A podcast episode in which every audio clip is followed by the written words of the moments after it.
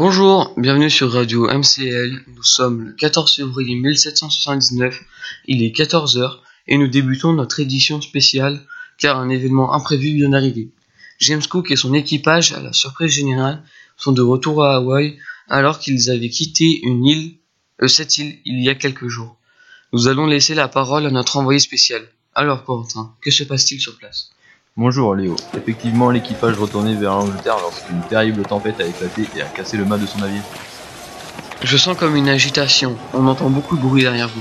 Effectivement Léo, l'ambiance est indescriptible. Alors que James Cook a été accueilli ici comme un dieu lors de sa précédente escale, les autochtones se montrent beaucoup plus menaçants. Une guerre a éclaté il y a quelques minutes. J'ai bien du mal à m'adresser à vous au milieu de cette nuit générale. Effectivement Corentin, la situation semble très tendue.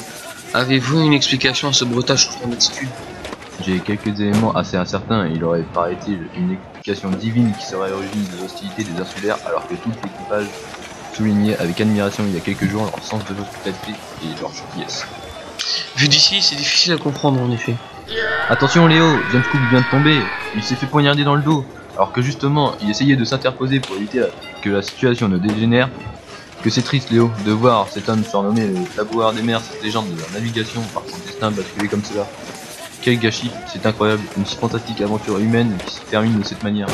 C'est incroyable. Je pense Léo que je vais malheureusement devoir vous rendre l'antenne devant la gravité de la situation. Cette situation est désastreuse. Nous venons de perdre contact avec notre envoyé spécial. Nous essayerons de reprendre contact avec lui. Mais Corentin, votre sécurité prime avant tout. Ne prenez aucun risque.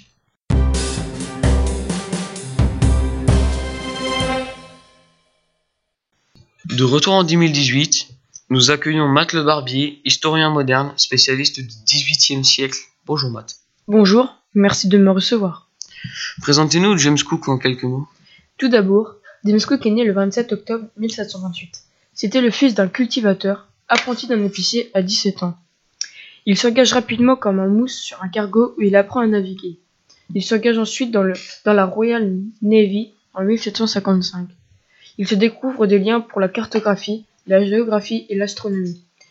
Il cartographie le fleuve Saint-Laurent au Canada en 1757 et Terre-Neuve en 1763. Il est connu par, le, par la Royal Navy grâce à un mémoire qu'il a rédigé sur une éclipse solaire. Notre aventurier s'est fait son nom de lui-même, des exploits accomplis de sa propre main. Oui, James Cook a été choisi par le Royal Society pour conduire la mission à Tahiti. L'objectif est d'observer le passage de Vénus devant le Soleil depuis l'hém- l'hémisphère sud. Le second objectif, qui était secret, c'était de trouver un nouveau continent rempli de trésors, la Terre australe incognito. En poursuivant son exploration, il découvrait que le continent austral n'existait pas. Puis, James Cook découvre la Nouvelle-Calédonie avant de rentrer en juillet 1775. L'expédition aboutit à la découverte des îles Sandwich. De retour à Hawaï, James Cook trouve la mort le 14 février 1779 suite à une querelle avec les indigènes de l'île. Expliquez-nous, avec plus de 200 ans de recul, ce qui s'est réellement passé ce 14 février 1779. Après une tempête, le navire du James Cook fut endommagé.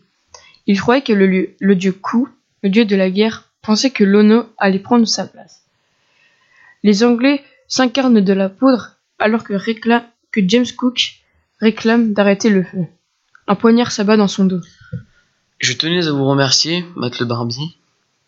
Ce fut un plaisir. Et vous, chers auditeurs, vous étiez sur Radio MCL. À demain pour une nouvelle émission.